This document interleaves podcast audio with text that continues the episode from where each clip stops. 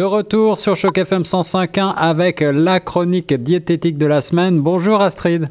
Bonjour. Ravi de te retrouver pour évoquer une fois de plus les petits et gros tracas liés euh, à l'alimentation. Et euh, aujourd'hui, nous allons parler des éléments déclencheurs, éléments qui déclenchent euh, un certain nombre de troubles alimentaires. Est-ce que tu peux commencer par définir de quoi il s'agit? Oui, tout à fait. Alors, on va donc essayer d'identifier les aliments qui, qui, vont vous, vous causer de manger sans pouvoir vous arrêter puisque je pense qu'on a tous remarqué que ça n'arrive pas avec des carottes, ça va pas arriver avec euh, une salade. Généralement, c'est des aliments bien spécifiques où, euh, où on peut plus s'arrêter. C'est ça. Et aussi euh, peut-être des moments de la journée ou, ou des situations particulièrement stressantes. donc, essayer d'identifier ce genre de choses et savoir comment faire pour, pour arrêter la crise en fait avant qu'elle ne commence.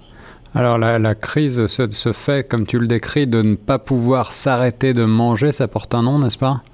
Tout à fait, ce sont des crises d'hyperphagie où en fait une fois qu'on rentre dans ce cercle vicieux, c'est euh, réellement un cercle vicieux puisque euh, on va manger trop et ça va entraîner un sentiment de culpabilité qui va faire qu'on mange encore plus. Ouais, ouais. Et euh, jusqu'à jusqu'à un sentiment vraiment d'inconfort et donc il s'agira véritablement euh, voilà, de, de, de, ne pas pouvoir s'arrêter. Donc il y a une dimension, euh, comme on l'évoquait la semaine dernière, psychologique, je crois, dans tout ça. Tout à fait, il y a une dimension d'addiction puisqu'on remarque, il y a des recherches qui montrent maintenant que le sucre ainsi que certaines graisses, quand elles sont digérées par l'organisme, vont provoquer des effets très similaires à la cocaïne. Wow. En effet. Donc une fois qu'on rentre dans cette, euh, dans cette crise, en fait, le corps physiquement n'arrive plus à s'arrêter. C'est ça. Alors malgré tout, euh, j'imagine qu'il y a peut-être des, moyens d'essayer d'échapper à ces crises d'hyperphagie, mais d'abord, euh, avant tout, avant d'évoquer ces, ces, éventuelles solutions, est-ce que tu peux nous commencer par nous énumérer un certain nombre d'aliments types qu'il faudrait peut-être euh, surveiller justement? Alors ce que je vais vous conseiller, c'est plutôt de faire un journal Mhm. Parce que les aliments vont varier de personne à personne en fonction de votre euh, système digestif à vous. Ah d'accord. Et de, de votre palais à vous. Donc sur certaines personnes, ça peut être par exemple la crème glacée. Chez d'autres, ça va être la pizza. Chez d'autres, ça va être des donuts.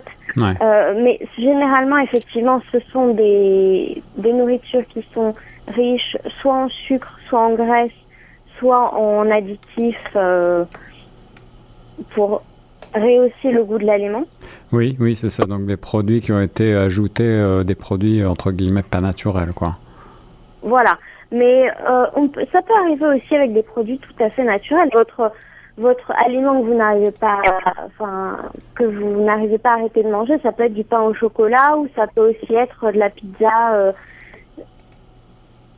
ça va vraiment dépendre de chaque personne. Oui, tout à fait, tout à fait. Donc, euh, essayez tout d'abord d'identifier euh, ce type d'aliment que vous avez tendance à consommer de manière compulsive, euh, afin éventuellement de juguler un petit peu cette consommation. Alors, qu'est-ce que qu'est-ce qu'on peut faire si on se rend compte que, eh bien, voilà, tu prends l'exemple de la pizza. La pizza, j'adore ça à, tel point que quand j'en ai devant moi, je ne sais pas dire non et je n'arrive pas à, m'arrêter. Qu'est-ce que qu'est-ce qu'il faut faire?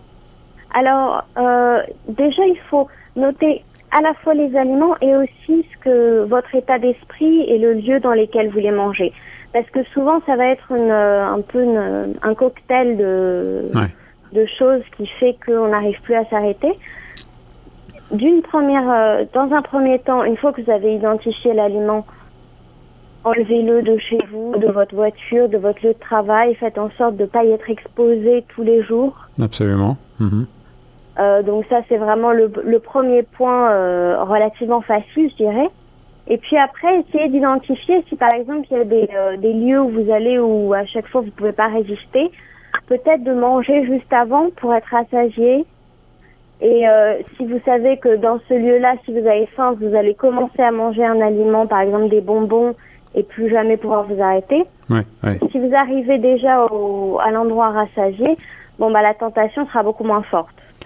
Voilà, des conseils plein de bon sens, mais qu'on pourrait appliquer plus souvent dans notre quotidien. Alors, si vous êtes invité à un cocktail et que vous avez peur de grignoter euh, des choses grasses, salées, sucrées qui ne seront nécessairement pas très bonnes pour votre ligne, eh bien, peut-être que vous pouvez commencer par euh, manger avant d'aller euh, au cocktail des choses beaucoup plus équilibrées et ainsi, eh bien, ne plus avoir cette, ce besoin compulsif de manger sans s'arrêter et sans véritablement y prendre plaisir.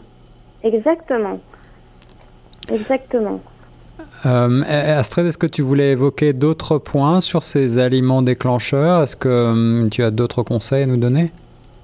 Bah, juste de dire qu'au fur et à mesure, en fait, les premières semaines vont être très difficiles et vous pouvez même avoir des symptômes de manque, hmm. puisque comme on le disait, euh, le, le, sucre peut avoir un effet très similaire à la cocaïne. Mhm, mhm. Donc, dans les premiers jours, euh, voire premières semaines où vous allez arrêter de manger ces aliments, vous pouvez avoir des symptômes euh, de tremblement, des migraines, euh, fatigue. Ouais. Ne pas vous inquiéter, c'est normal c'est pas que votre corps n'a plus d'énergie parce que vous ne mangez plus de sucre, c'est euh, qu'il se détoxe en fait. C'est ça. Donc euh, peut-être qu'il faut accompagner cette, euh, cette détoxification avec, en, en s'hydratant bien et en pensant donc effectivement à remplacer ces aliments par des aliments plus sains.